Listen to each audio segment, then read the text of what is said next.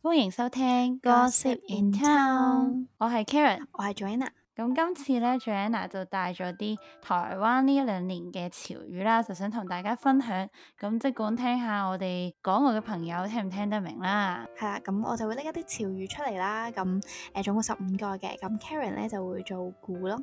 好，即管放馬過嚟。好啦，咁誒喺我哋開始之前咧，咁誒、呃大家都可以喺我哋即係先打開我哋嘅 description box 嗰度資訊欄嗰度咧，咁就睇住哦我哋今日會提及到嘅潮語咧，咁一邊聽咁會比較清晰啲咯。好，大家即刻打開。好，誒、呃咁我哋第一個咧就係、叫做時間管理大師。時間管理大師嘅意思係咪即係呢個應該大家都知啦，係咪啊？今年唔係今年零上係咩嗯年最 hit 嘅新聞嚟嘅咩？死啦？我係咪太少聽啊！我誒、時間管理大師係咪即係好督促人哋啲準時唔準時嘅人啊一？個八卦新聞嚟真嘅喎，係唔知喎。關於一個明星嘅喎嚇，你哋真係唔知咩嗯唔？知啊係冇一個冇一個人會唔知係咪咩啊？係台灣嘅藝人羅志志祥。祥，哦哦哦哦哦，因為你真係唔 知咩？因為佢發生嗰啲事，所以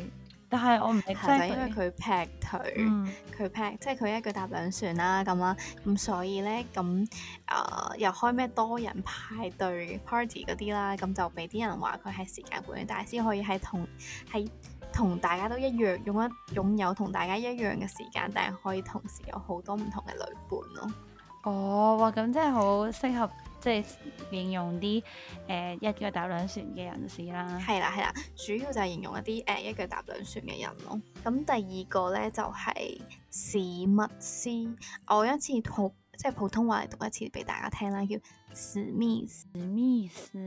即係哇！呢、個真係完全連望個字都係似係一個人外國人名咁嘅 feel 啦，但係就真係唔會史密斯，即係有一個好小事嘅 tips 咧，就係誒佢係四個字嘅，跟住係因為讀得好快咧，所以變咗呢三個字咯。史密斯史密斯咁樣，好似人文咁其實 接樣近真係好接近嘅，嘅史密斯咩真係好 miss 接啊？近。嗯哦我我嚟開估，好我開估好就係咩意思啊哦，？是什麼意思？ 係啊，哇，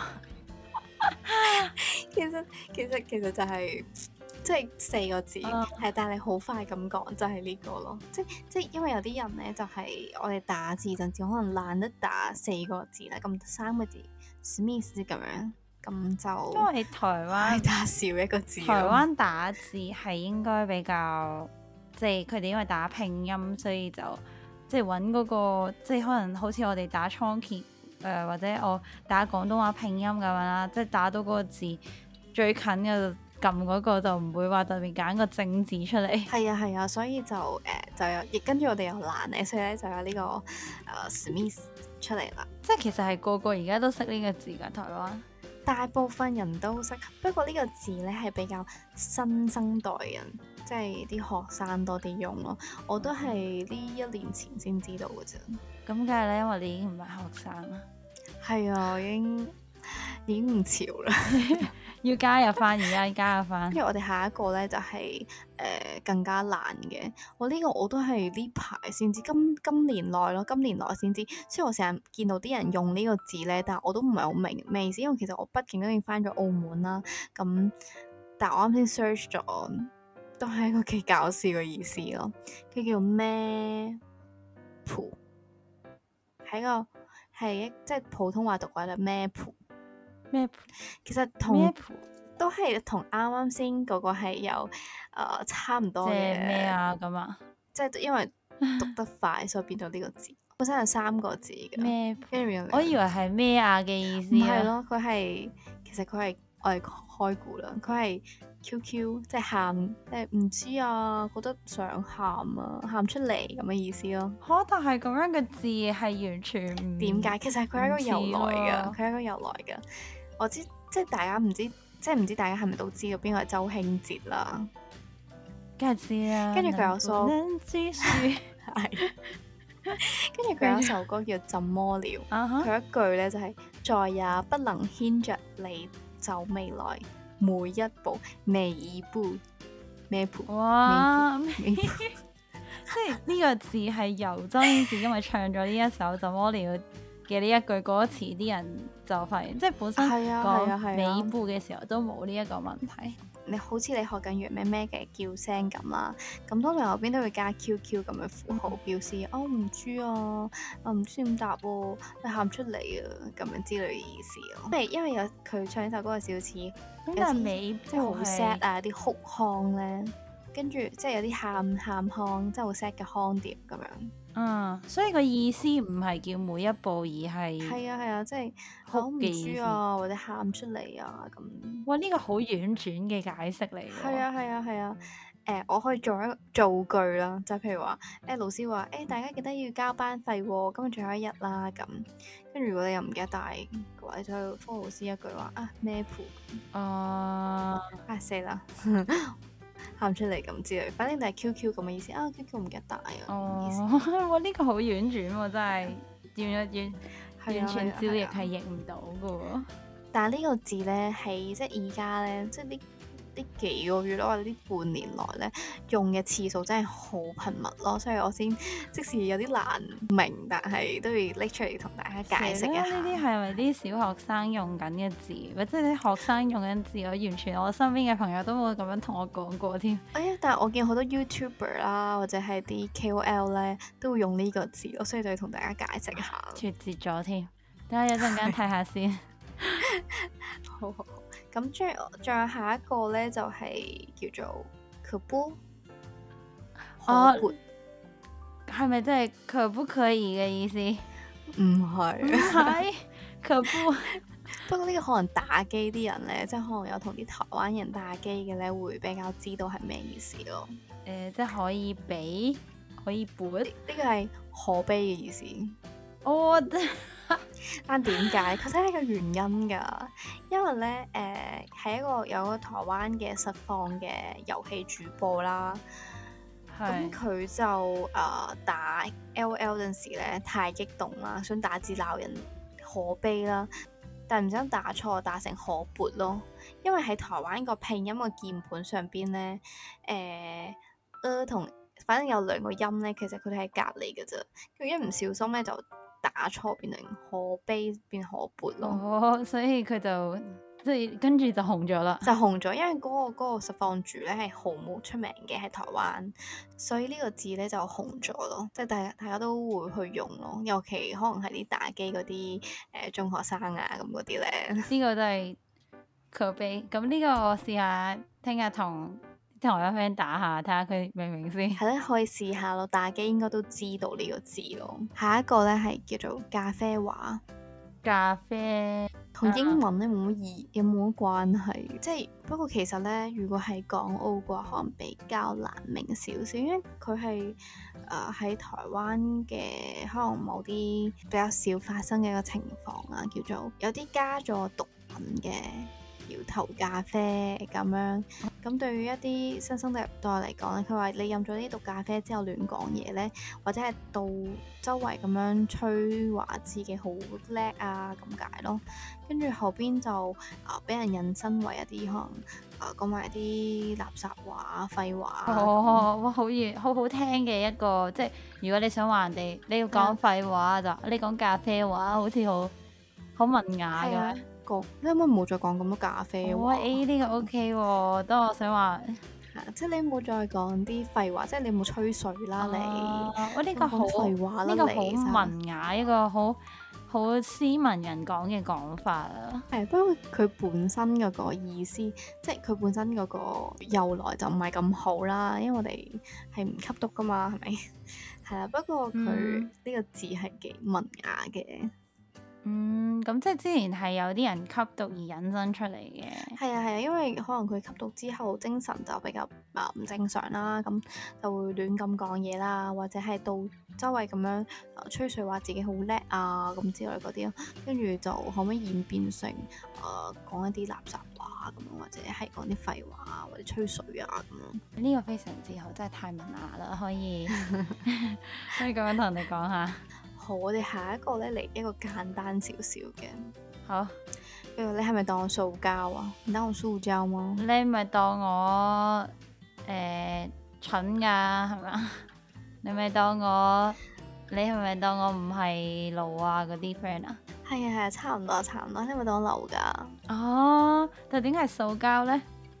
因為塑膠咧，啊嗰陣時即係塑膠喺台灣咧早期嘅用法就係擺飾啦，冇乜用咁解啦。嗯咁、所以就會慢慢變成誒、呃你俾人無視啊，當人哋唔存在咁嘅意思咯。哦，係啊，誒呢所個以都似人哋話你咪當我流，誒呢呢個好似霸氣啲塑膠。係啊，你係咪你當塑膠啊？你係咪當流㗎？咁咁嘅意思咯。嗯，呢、個再易明白，因為塑膠呢個字，即係塑膠欄係一個塑膠係啲比較唔用嘅嘢，比較存在感低少少嘅嘢咯，周圍都可以見到存在感，即係唔係咁特別都係係好似麻麻啲，用書面語講好過你講我流，不過流好似又勁啲咁， 係流嘅咩比較流到霸氣啲咯，係啊係啊，流霸氣啲，但係塑膠又反正各有各好啦。係。下一跟住個下一個都係一個好呢一年嚟啦，用用嘅頻率好高嘅一個字。呢個係咪一個台語嚟嘅台語係啦係一啊台語台語嚟嘅。咁我都係㗎，唔知我係聽過嘅，只不過可能冇真正去了解個解釋係啲乜嘢。有好多嗰啲 IG 嗰啲 video 咧，跟住都係係啊用呢、個呢、個字咯，跟住就會有一個女人係啊係咁講，係咁講，係咁講呢個字咯。咁係咩意思啊呢、？個字就話真係咁咩？哦，即係台語嘅，即係咁咩就係間呢間啊，今晚呢？哦係台語就係咁係嘛？係啊，今晚呢？咁、樣哦，咁就係、呃其實佢係之前有流行過嘅，咁誒嗯呢一年嚟半年一年嚟有捲土重來咧，係因為咧有一個台灣嘅一個本土劇啦，咁係叫做《台灣龍捲風》， 咁咧有一個女主角咧就好中意講呢一個字，去強烈咁樣懷疑人哋啦，就話係咪咁係咪真㗎？真係咁咩？咁咯，跟住係因為佢入邊嘅佢呢個角色係好潑辣嘅，廣東話嘅殘雞。啊，所以咧就誒，呃佢、又係咁 repeat 呢個字咧，鬧人陣時可能 repeat 過三五次啊，咁係樣，所以啲人就好洗腦咯，就會係咁學佢講呢個字咯。哦， 即係啲網絡紅人或者啲比較突然之間喺條街見到啲傻傻地啊呢啲咁嘅人，係變咗一段好好搞笑嘅片之後，啲人就會學嗰個人講即嘢。係佢用法就係、可能你喺上網咧見到啲 post 咧，佢講完一件事之後，你好你都唔信，你好懷疑，你就可能喺下邊留言話今晚咧咁樣。 係啊，呢個有啲好，但係呢個咧，如果我哋打香港人唔明咯。係啊，所以大家我宣傳出去、 宣揚出去，大家而家會明啦。或者你上 d c a r 啊，或者係即係比較嗯，可能有啲香港、澳門人會用啲誒、呃多台灣人嘅平台嘅話咧，都可以嗯用下學呢到個得字咯。係啊，係啊好，打機都可以用下咯，如果識用嘅話，係。啊跟住下一個就係、一粒字國呢、個字點讀啊？國國國係咯國，姓係姓嚟噶嘛，咁所以佢呢個咧同啱啱先嗰啲 Smith 啊，其實差唔 差唔多意思，差唔多嘅，都係因為讀得好快，咁樣變咗呢個字。果佢長嘅話咧可以係四個字，短嘅話可以係兩一個字。粒一粒字，但係四個字係啊，長嘅話咧可以係四個字，短嘅話咧都可以係兩個字。啊！佢就係關我關我屁事，哇，但係得一個音啫喎，即係你關我讀得快就過過。果思。但係仲有屁關我屁事，定係個國字就係關我哋因為有嗰陣個時意思啊咧，係台灣咧，有啲人咧讀得快嘅話咧，關我 P 事，佢淨係會讀兩個字。佢話可能喂，做咩你唔點點點啊咁樣？做咩你唔幫我誒斟杯水咁樣？可能嗯你可能話關我，啊關我屁事，即係即係唔會講 P 事，有係啲關難咧我可能關嗯我但係咁樣跟住所以而家就衍生到變成一個字添。一個字過過。喂，可能啲人話誒你記你你明天啊你聽日會幫我交功課啊咁樣過。啊，果跟住我哋嚟再下一個咧，就係豬味汁妹。呢個一定知啦，係咪？我哋大學嗰陣時好似都會講第一個字咯，有啲人會講豬呢個字哦咯。冇啊死啦！佢哋可能係咪以為我聽唔明，所以都冇同我講過咧？真係冇聽過豬尾喎，豬尾係一個形容女仔嘅一樣嘢。誒、佢係一個誒、呃 verb 嚟嘅， verb 啊，係一個詞形容詞。佢就係溝女咁解。溝女點解啊？點解係執咧？但係但係因為台灣溝女係把咩啊嘛，扮咁扮 man 同埋 queer 點解 man 係都執係女。咧？溝女咁計咁解啦，咁跟住後尾咧就有一個又係演進咗一個新嘅講法，就叫豬尾。咁啊，去學起呢個方法，如果有啲人問你，誒你係咪喺度豬尾啊？咁樣咁你就知道誒佢係咪話你係咪溝緊女啊？人哋以為豬尾係你講豬豬妹咧，一隻豬個豬咁。 啊唔我做咩係揾？咯你以為我揾豬扒？ 唔係啊，唔係咯，所以大家要知道啦。好，呢、個要都要記下。雖然我應該唔需要記，因為 有冇有冇有冇咁。如果誒溝、仔咁，係咪係咪豬豬啲？ 誒、比較有比較少人會講溝仔嘅喎，係咁咩？或者你淨係用呢個字都得。又好似係喎，因為譬如爸咩都係用，淨係得爸咩冇即係溝仔嘅普通話。係啊，係啊。好係我哋下一個跟住下一個就係字，字好急咯，定係要跟住嗰個字嘅意思，好吉利嘅意思？字嘅意思咧就係告嘅意思，告啊？咩咩告啊？我告你啊點解咧？咁我吉你嗱，其實佢係因為喺台灣咧，即係即係成日都會喺網路上面有啲人學有啲書文啊，或者點樣咧，啲人會互相鬧嚟鬧去噶嘛。咁有啲人可能會俾嗯係人鬧完之後會採取一啲法律嘅行動噶嘛。咁因為如果話誒嗯佢告佢或者我告你啊咩，即係呢啲咁嘅告呢個字咧係比較敏感少少嘅，即係可能你分分鐘會俾人 cap 咗圖，跟住攞去做啊、呈堂證供啊咁之類啦。咁所以大家就而家就用嗯吉呢個字咯，即係佢同告呢個字好似樣，但係又唔係告呢個字咯，但係大家都明好咯。搞笑呢啲詞語嘅由來真係。係啊，就因為大家唔想俾人 cap 做呈堂證供，所以就誒、呃改用吉呢個字咯。哦哇！我香港真係冇啲咁嘅 呢啲嘢就係一啲好搞笑嘅台灣嘅一啲新嘅潮語，喎，急不及待到下一個，下一個係咩啊？旋係啦，旋旋轉轉啊！旋轉嘅意思係應該都算係一個 verb 嚟嘅，或者形容詞定係 adverb 啊， 反正誒佢、呃應該都算係一個 verb，咁，哇！呢個真係我我淨係可以知道直譯咯，但我唔如果佢係另一個意思，係可能話啲人誒氹氹轉。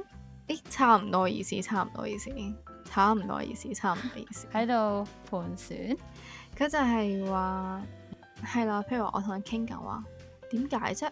點解上次見到我唔同 say hi 啊？跟住可能佢又帶你遊花園啦，因為啊我可能我嗰日咧又去做啲咩咧咁，但係遊花園咧咁有啲男朋友啊同你講啲咩，你做咩同個女仔傾偈啊？嚇啊誒佢又講第二樣嘢，但係遊花園咧就話你可唔可以唔好再旋轉我啊？嗯，竟然係啦，就即係好形似遊容花花，園咁嘅意思，或者係反反覆覆啊，或者推托啊。嗯，哦，即係個意思係代表哦，遊花，但係但係遊花園明明講另一樣同一即係講呢樣嘢噶嘛，又講另外一樣嘢，但係遊花園咁，或者係誒、呃、迴避啊，嚟閃啊躲啲問題啊，咁樣咧就叫旋轉咯。哇呢個 O K 喎，旋轉我好過即係同遊花園呢個係，我 term 覺都得好好似用啊咯呢個字。你冇得旋轉我啦，真係。 同你切即係問答非所問啦，咁樣啦，你仲冇再旋轉我啦，咁樣。好，下一個，下一個叫做與女無瓜，魚女無瓜，唔係成語嚟嘅喎。魚誒魚係落雨個魚，係啦，你可以睇到啦，佢係落雨係啦嘅雨啦。魚女無瓜，魚一個落雨嘅女仔 冇得食，冇得攞瓜其，實佢係一個諧音嚟㗎，你淨係聽佢音咧嚟諗，魚冇睇佢字。與你無關，啊，與你無關，無瓜，無係啊關係啊！啊咁呢個好講得啱啊，呢個真係好叻啊一讀就有咯係係喎。係，耶！我竟然可以 完全就啱一題。啱咗。係唉，啊，就係終於與明你無關。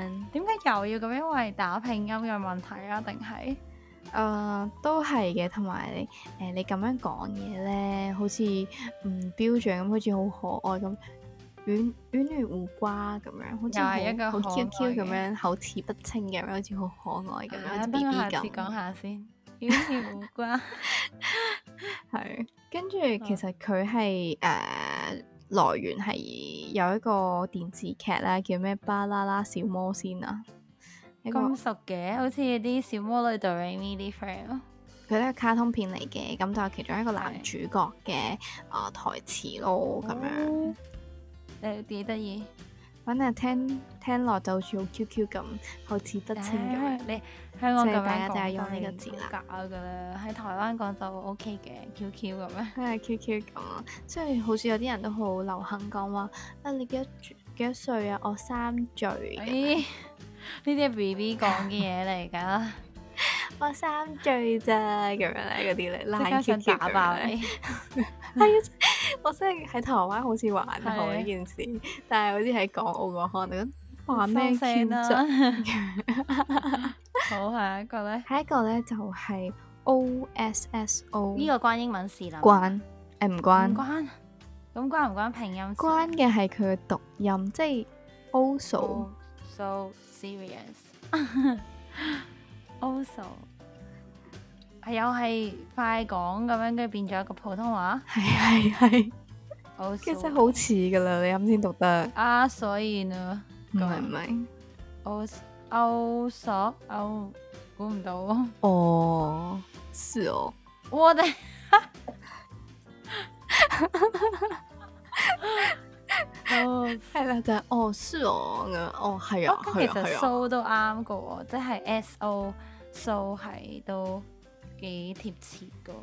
其實我都好貼切嘅啦，哦是哦，即係如果我淨是哦係如果冇誒、呃第二粒 S 咧，就係 O S O 咁樣啦，就 O 數咁樣。 係係啦，呢個就係我哋一個都幾實用嘅呢個詞咯。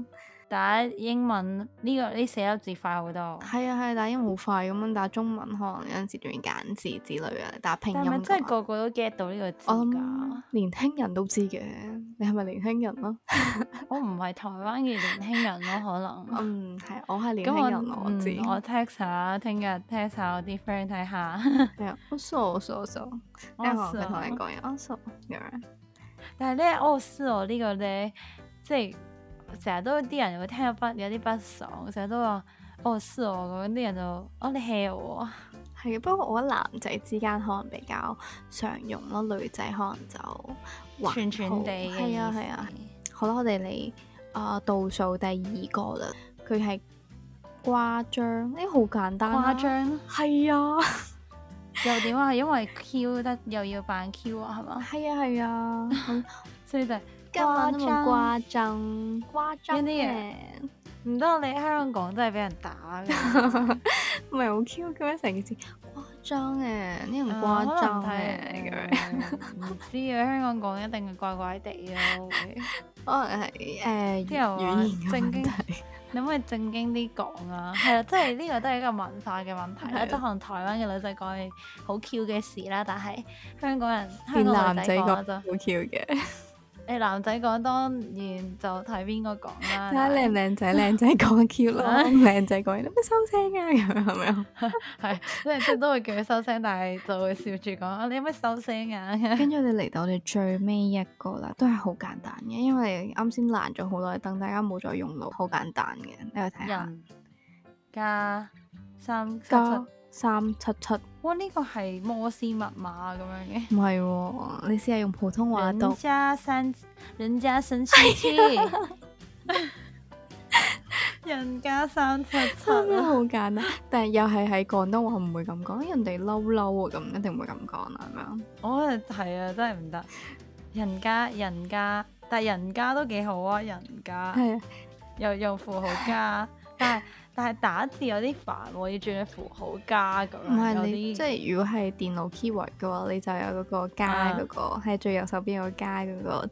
我覺得三七七用數字好啊快。呢個字一定得好但快係咯，加三七七誒啊咁樣。呢啲詞語真係香港人係唔會咁樣講嘢，好會真係俾人打。真係咯，即係真係太嗲啦。嗯，所以係真係適用於台灣。唔理，我想再加多一個 bonus 俾大家好。，OK，嚟啊！呢個我一年前好中意嘅一個字，叫做地精啊。地精啊，點樣寫地精？地係地下嘅地，跟住精係精靈嘅精。精明地精，即係唔佢都係一個好大部分學生都會知道嘅一個形容詞。地精。你係咪一個哦其實佢係 YouTuber 冇誒講得多，所以流行嘅一個地字精？啊我好咯。似係有聽過喎，都地係啊，精其實佢就係、呃因為台灣有個 YouTuber 叫做誒 Wacky Boys，咩反反骨男孩。咁咧，因為佢其中有一個團員咧，就係好細粒嘅，跟住啲行為咧又好屁孩喎、就同埋一部戲啦，叫做《World 嗯 of Warcraft》嘅一個角色叫地精咧，好似，所以咧地精呢個字咧就曾經變咗好屁嗯孩即咁係嘅意思啊又唔係咯叫屁，哦，即係唔係叫屁鞋，即係屁鞋又再多咗一個 term 啦，就係叫地精啊。可能係叫好 M K，係咪 M K 都可以咁用啊？哦即係呢個係嗰啲係即係嗰啲人嚟創造呢啲咁嘅詞語喎。係啊係啊，地精真係係啊係啊，但係 M K 同屁孩音一樣啊意思。 A.M.K 同屁鞋都係差唔多嘅，因為我哋又冇分得咁清，即係可能小學雞咯，你係好小學嗯雞嗯嗯咯。嗯，係啊，類似咁嘅意思咯係。跟住後尾，啊、如果有地呢個字咧，都可以延伸為好勁咁解。嗯，哇，你好地啊你地咁 樣，即係可能啲人跳完舞之後好勁 battle 完咧，係可能哇地咁樣咯， 喂，就好勁咁解咯。好 M K 啊，唔得唔得，好 M K 啊點。解要咁咁咁簡選，即係咁簡單地講 咯？因為佢哋即係都係因為個 YouTuber 佢哋個 YouTuber channel 嗰啲 YouTuber 有成日用呢個字咯，所以就啊係。啲、屁孩都唔好咁講，即係啲學生啦，可能啲國中生或者中中學生啦，中學生就開始流行呢個字，嗯覺得好型啊，好 M K 好型嘅咁樣，就多啲人用呢個字。喂，救命！呢、個真係咁我哋今日就係咯大概係呢十五加一個，係十五加一嘅一啲台灣嘅呢兩年呢一兩年嘅潮語啦。咁我估到嘅，大家應該都估到嘅。即係如果我估唔到嗰啲，大家估到都好正常嘅。因為但係其實我呢啲所有嘅都係冇即係喺台灣聽過咯，淨係得一兩個。大概聽過，但係冇認真去了解，因為可能啲台灣朋友都會覺得哦我應該聽唔明，所以就冇講。等我聽日試下同佢哋講下，睇下佢哋究竟有冇跟貼呢個潮流先。不過如果大家聽完之後呢，喺上網啊，或者遇到更多唔識嘅啊唔明嘅一啲潮語嘅話，都可以去我哋 IG 嗰度 comments 問翻我哋咯。係啊，可以啊，或者其實可以你試下打機啊，啲咩都好啦，就有台灣嘅朋友又好，試下同佢哋咁樣講，睇下佢哋識唔識，可能佢先係唔識嗰個人嘅話，你就可以傳佢，啊你係咪台灣人嚟㗎？我都識 喎。 tag 佢，tag 佢，tag 佢嚟聽我哋嘅 channel。嗯啊，係同佢講話，我都識啊，咁樣真係快啲去聽啦。不過佢聽唔明廣東話。啊，係係係台灣但人係 嘅佢反而話，佢心諗就，嗯，你喺邊度識㗎？你喺邊度學㗎？跟住就大家踢我哋 啦。